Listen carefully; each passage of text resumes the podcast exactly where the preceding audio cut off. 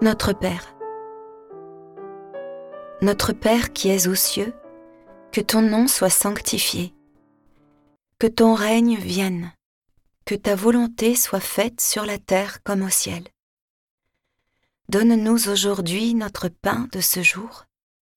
Remets-nous nos dettes, comme nous-mêmes nous remettons leurs dettes à nos débiteurs, et ne nous laisse pas entrer en tentation, mais délivre-nous du mal car si vous pardonnez aux hommes leurs fautes, votre Père céleste vous pardonnera aussi.